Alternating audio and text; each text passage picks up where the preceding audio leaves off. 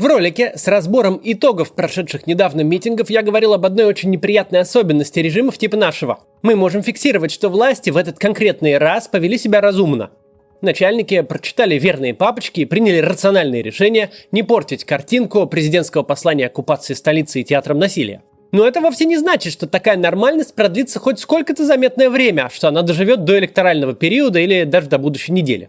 Я сейчас продолжу эту мысль, только сначала подпишитесь на канал и нажмите на колокольчик. Я каждый раз повторяю эту мантру, но это действительно важно. Если мы хотим, чтобы побольше людей понимали, что сейчас с нами происходит, нужно подстраиваться под алгоритмы Ютуба.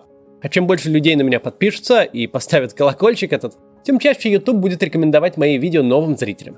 В общем, надеюсь, что подписались, поэтому продолжим. Я говорил, что никто нам не обещал, что разумное поведение властей во время недавних митингов продлится долго – и вот сейчас, меньше чем через неделю после тех событий, мы наблюдаем подтверждение этим словам. Не решившись разогнать участников протестных акций, полиция пришла за теми, кого назначила организаторами. То есть на самом деле за случайным списком публичных людей, которые что-то говорили или писали, или как-то намекали, или даже делали ретвиты об акции в среду.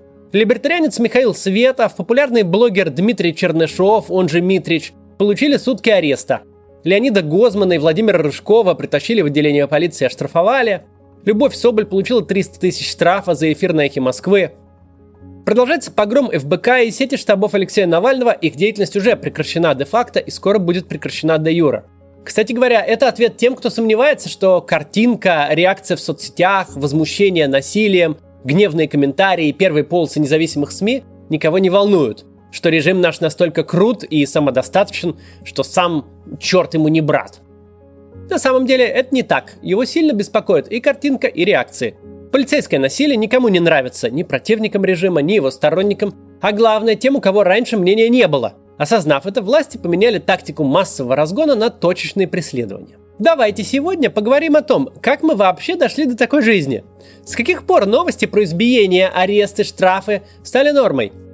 Ведь легко же можно вспомнить, как в 2012 году суд над Пусси Райт вызывал большое возмущение и не уходил с заголовков на всем своем протяжении. Тогда этот процесс выглядел чем-то из ряда вон выходящим, а сегодня подобные события воспринимаются как нечто совершенно обыденное.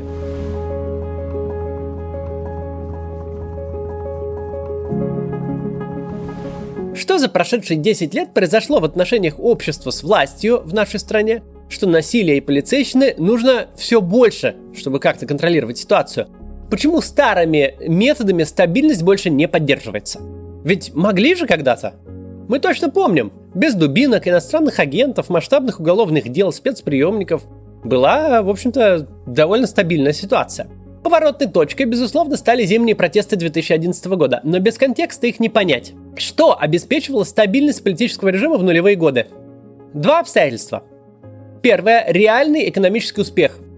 В конце 90-х, начале 2000-х, к началу правления Владимира Путина, наша страна оказалась в очень выигрышном положении. Все сложилось воедино. Закончился тяжелый кризис, мы прошли трансформацию от плановой экономики к рынку, у России был колоссальный запас незадействованных мощностей, недооцененного труда и неудовлетворенного спроса. Российская экономика росла бы в любом случае и при любом руководстве, кроме совсем уж сумасшедшего. Сумасшедшего на уровне регулирования цен, например. А у нас в руководстве тогда еще были вполне нормальные люди. Например, правительство возглавлял Михаил Касьянов. Отличный финансист либеральных взглядов, работавший еще в команде Гайдара, а сейчас находящийся в оппозиции. Реформы, подготовленные в конце 90-х и реализованные правительством Касьянова, в первую очередь новый налоговый кодекс, создали благоприятную среду для экономического роста. Наконец, резкий взлет нефтяных цен с 10 долларов в 99 году до 50-60 уже в 2005 обеспечил невиданный приток валюты от экспорта. Экономика растет все десятилетие со средним темпом свыше 7%. Еще быстрее растут зарплаты. Среднемесячная заработная плата в Москве за 5 лет взлетает без малого в 5 раз с 3 тысяч рублей до 14,5. Рост в валюте еще более впечатляющий. До августа 2008 года рубль только укреплялся. Всего за несколько лет номинальный ВВП вырос в 6 раз. Зарплаты за этот же период увеличились почти в 10 раз, а доходы федерального бюджета в 7. Еще быстрее экономики, рынка труда и доходов растет потребление. Макроэкономическая стабилизация, начало адекватного регулирования банковской сферы открывают гражданам чудеса потребительского кредитования. Отдых за границей и компьютер, кондиционер и мобильный телефон, новые автомобили, посудомоечная машина. Все то, что еще в конце 90-х казалось атрибутами роскоши, вдруг стало доступно практически любому работающему россиянину, просто с помощью банковского сотрудника прямо в магазине. Но впечатляют не столько сухие цифры, сколько реальные перемены в жизни людей. Так, как жили россияне в нулевых, они не жили никогда до этого. Так не жили их родители, их бабушки и дедушки.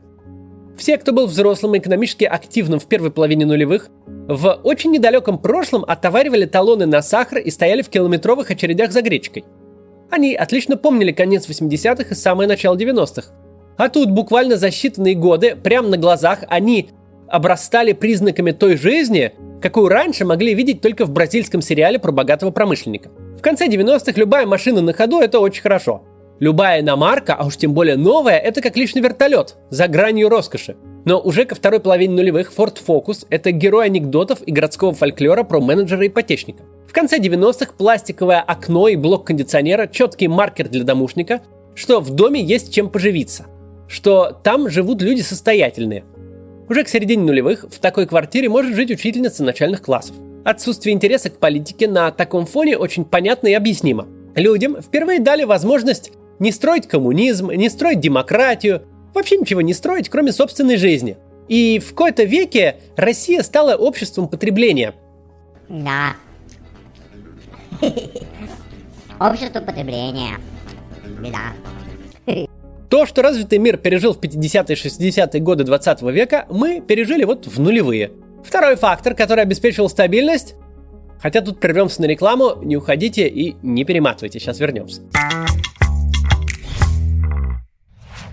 Я знаю кучу людей, которые годами учат английский, и все никак. А все почему? Потому что они относятся к этому как к какой-то скучной обязаловке. Ну, типа, вот надо сесть и зубрить правила, делать домашку. Хотя это вообще не обязательно.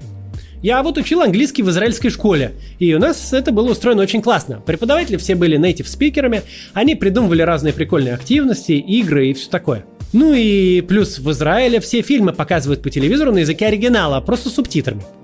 Благодаря этому я неплохо знаю английский, хоть и не страдал годами над зубрежкой. Большинству людей английский нужен в первую очередь для общения. А для этого надо просто разговаривать, причем желательно с разными людьми. Есть такой сервис Cambly. Он как раз нацелен на обучение английскому через общение. Никаких скучных упражнений и правил, 100% репетиторов в Cambly носители языка. Но при этом там есть и англичане, и американцы, и, скажем, австралийцы – Можете выбирать, что вам ближе. Или каждый раз вы выбираете нового. Также э, можно подбирать репетитора по уровню английского, по теме или даже по интересам. Кэмбли отлично подойдет, если вам надо подтянуть английский перед собеседованием или презентацией для западных коллег, отточить произношение или э, подготовиться к разговорной части международных экзаменов. Заниматься можно когда угодно и где угодно. У Кэмбли есть приложение, а минимальная длительность занятия 15 минут. Появилась свободная минутка, ждете кого-то или едете в такси, открывайте приложение, находите свободного репетитора и начинайте. Чтобы вы поскорее решились, Кэмбли мне э, дали промокод MaxCats21. По нему вы можете получить бесплатное 10-минутное занятие, чтобы понять, как там все устроено.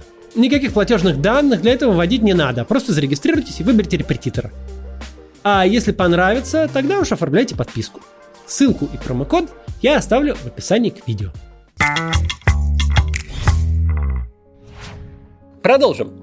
Второй и ничуть не менее значимый фактор стабильности режима – очень грамотная политика молодого и бодрого авторитаризма. Существует иллюзия, что высшая и конечная цель авторитарного правления – это заставить граждан ходить строем и молиться на светлый лик вождя, висящий в красном углу каждой квартиры.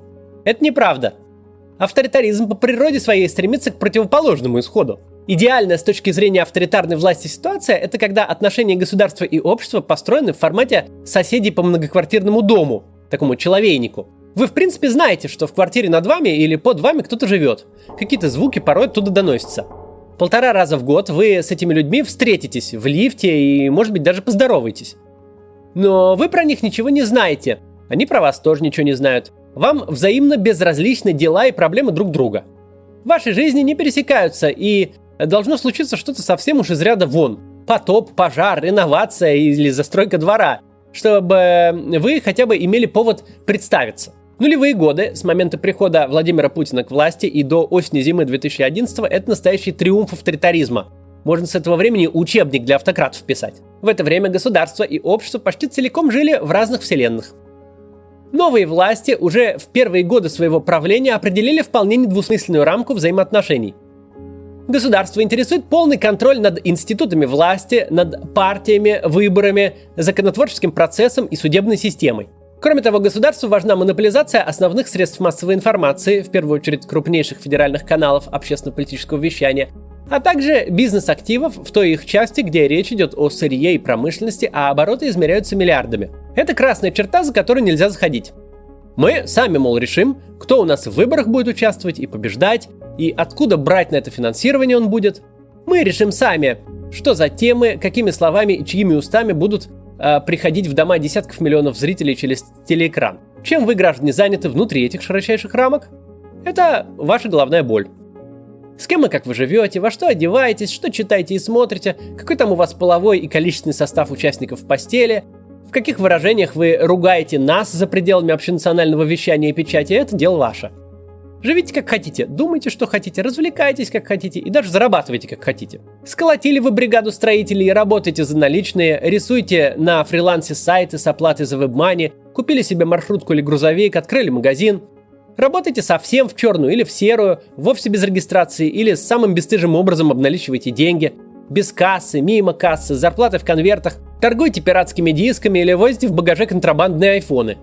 Мы знаем, что налоги вы не платите, либо платите не все – мы знаем, что игнорируете большинство госрегуляций от трудовых до санитарных. Кто на чем-то попался и стал жертвой выполнения плана правоохранителей, тот сам виноват. Но, в общем-то, обогащайтесь как хотите. Если подрастете, накопите жирок, то мы его с вас снимем. А пока все вы, фрилансеры и дизайн-студии, автосервисы и ларьки, шашлычные и шаурмичные, типографии и дальнобойщики, вы нас официально не интересуете. У нас есть газ, нефть, банкинг, крупный импорт и экспорт. Вот там голову откусим любому, только приблизьтесь.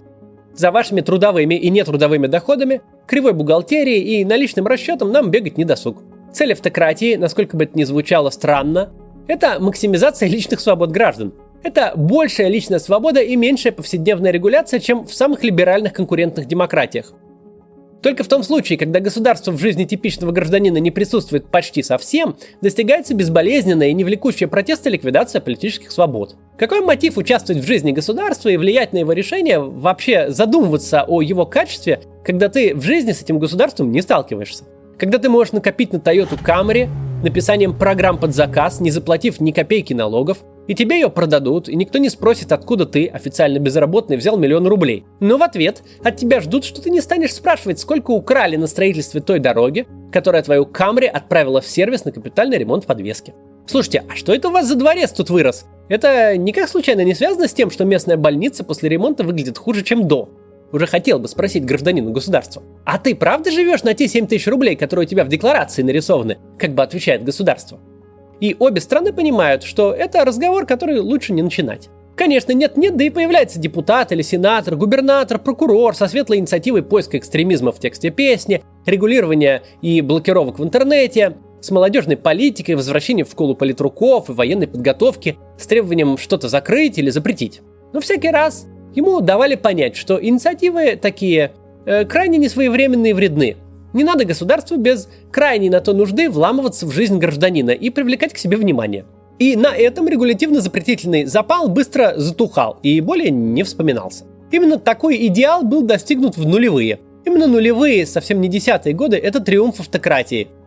Это время, когда резким ростом уровня жизни, видимым улучшением э, потребления и завидным уровнем личной свободы успешно, безо всякой Росгвардии, спецприемников, политических процессов и дубинок, достигалась основная задача – пассивность, безразличие и неучастие граждан в общественно-политической жизни. Более того, это давало еще один приятный для власти побочный эффект. Любые участники общественно-политической жизни, оппозиционные политики, правозащитники, активисты в глазах абсолютного большинства выглядели маргиналами. Не потому, что большинство так любило Владимира Путина, но именно потому, что заниматься политикой – это как интересоваться жизнью соседа сверху. тебе мол, какая разница? Где ты видел то государство, против которого протестуешь? Политика – дело грязное. Ей модно в то время не заниматься. Но что же дальше пошло не так? Почему десятилетие устойчивости и развития сменилось десятилетием экономической стагнации, падением уровня доходов и политической турбулентности? Ответить на этот вопрос нам помогут те же два обстоятельства, которые до этого обеспечивали стабильность, экономический рост и невмешательство государства в жизнь граждан. У нулевых годов, не календарно, но с точки зрения отношений государства и общества, есть вполне осязаемая дата конца. Это декабрь 2011 года. Возвращение Владимира Путина на пост президента очень неловко обоснованная опорой на слово «подряд» в Конституции, в той статье, где запрещается быть президентом более двух сроков. Правовое основание, уровень крючкотворства которого больше бы сгодился для спора о приватизации гаража, чем для президентского срока. И явный подлог результатов парламентских выборов, во-вторых. Это два формальных повода, которые привели к рекордным протестным акциям и, как следствие, к рождению в России оформленного протестного оппозиционного движения. Но ничего бы из этого не случилось, если бы не э, контекст момента. Если бы к концу 2011 года э, существенно бы не поблекли оба основания старого общественного договора. Во-первых, Россия не оказалась его исключением. И у нас, как и в большинстве догоняющих стран, развитие быстро замедлилось, а вскоре и совсем остановилось, едва только простейшие драйверы роста перестали работать. Это называется ловушка среднего дохода, и не просто так ее назвали э, ловушкой. Попасть в нее легко, и попадают все, но выбираются единицы. Я об этом говорил вчера, и об этом целый ролик есть, но повторим еще раз, это важная тема для понимания этой ситуации. Цена труда в России к концу нулевых уже достаточно высока, огромного запаса незадействованных мощностей нет. Базовый спрос удовлетворен. С этого момента страна теряет те преимущества, которые приносят инвестиции экстра высокой доходности. С этого момента страна попадает в конкурентную среду, и для дальнейшего роста нужно создавать институты защиты прав собственности, развивать политическую конкуренцию, которая обеспечит стабильную правовую рамку. Инвестор, решая, вкладывать ли ему деньги в Россию, должен быть уверен, что независимый суд защитит его вложения, что генерал ФСБ или полковник не придет забирать его завод или бизнес помельче, что конкурентный парламент, система сдержек и противовесов не позволят верховному правителю объявить его бизнес вне закона. До тех пор, пока можно было нанять инженера с высшим образованием за 100 долларов, пока компанию можно было купить за две ее годовых прибыли, а прибыль это росла втрое каждый год, это все было неважно. Риски инвестиций компенсировались их доходностью.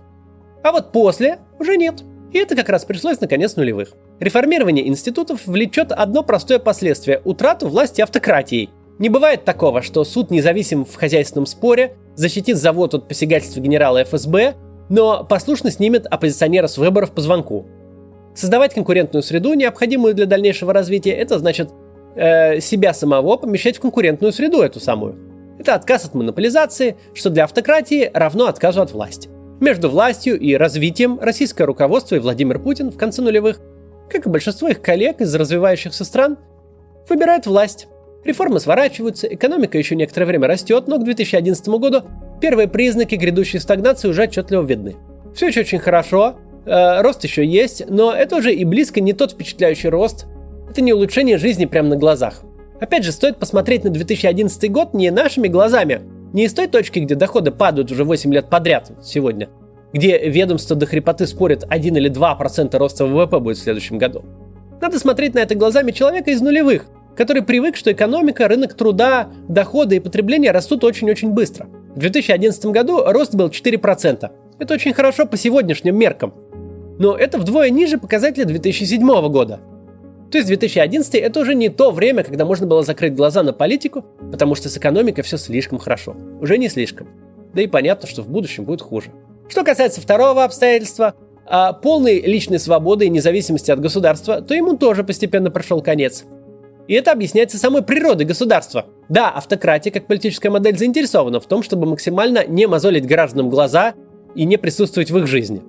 Это создает искомую пассивность и неучастие. Но если граждане не контролируют государство в лице его чиновников, то довольно быстро эти чиновники начинают расширять свою кормовую базу и набирать себе полномочий. Как следствие, граждане будут все чаще встречаться с государством в реальной жизни. Так и произошло. Государственные институты и регуляции, которые еще совсем недавно казались чистой формальностью, вдруг начали наполняться живой силой. Работать в серую или в черную стало сложнее, государство стремительно наращивало свою долю в ВВП. Начавшийся тренд на экономический рост через государственные инвестиции, проявившийся еще в 2007 году через создание госкорпорации развития, очень быстро привел к тому, что в зоне государственных интересов оказались уже все более-менее заметные сектора экономики. Ну и к концу нулевых и началу десятых годов государство уже хочет двух совершенно противоположных вещей.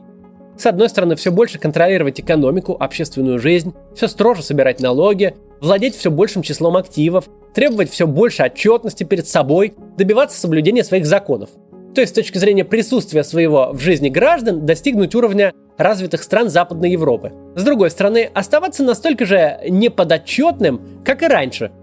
В той же степени монополизировать политическую власть. Больше не работает принцип строгость российских законов компенсируется необязательностью их исполнения.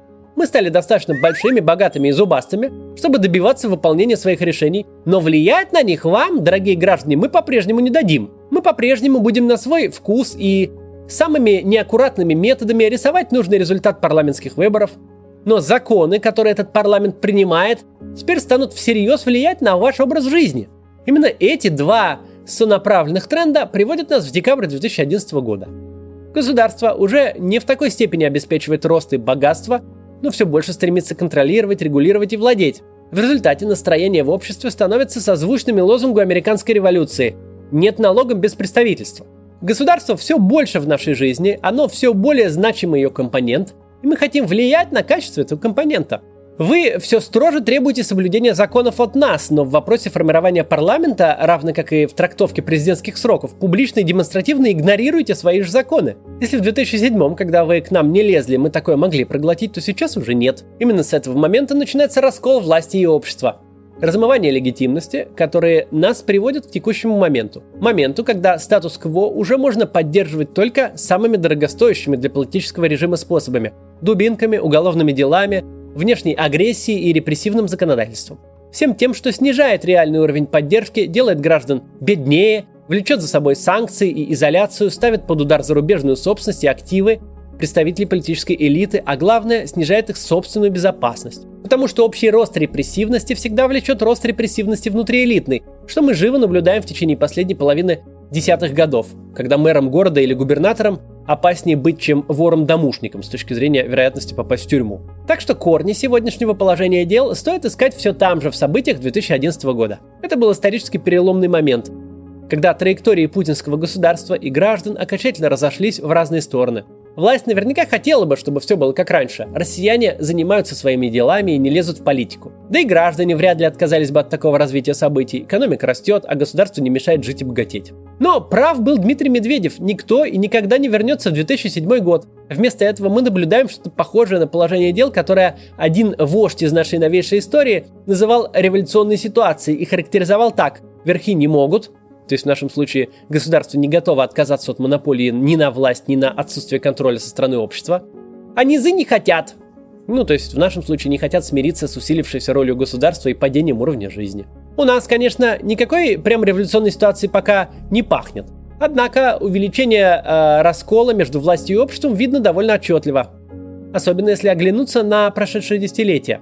Конфронтация закономерно привела к нарастанию репрессий, которые в свою очередь будут этот раскол расширять еще дальше. Чтобы избежать возможных потрясений, связанных с этим расколом, нужно бы вернуть ситуацию в политическое русло и прекратить преследование оппозиции и поддерживающих ее граждан. Однако путинская власть считает, что это сопряжено для нее со слишком большими рисками и продолжает жить надеждой на какое-то чудо, что все само собой рассосется. Но нет, не рассосется. И чем раньше все это поймут, тем лучше. До завтра!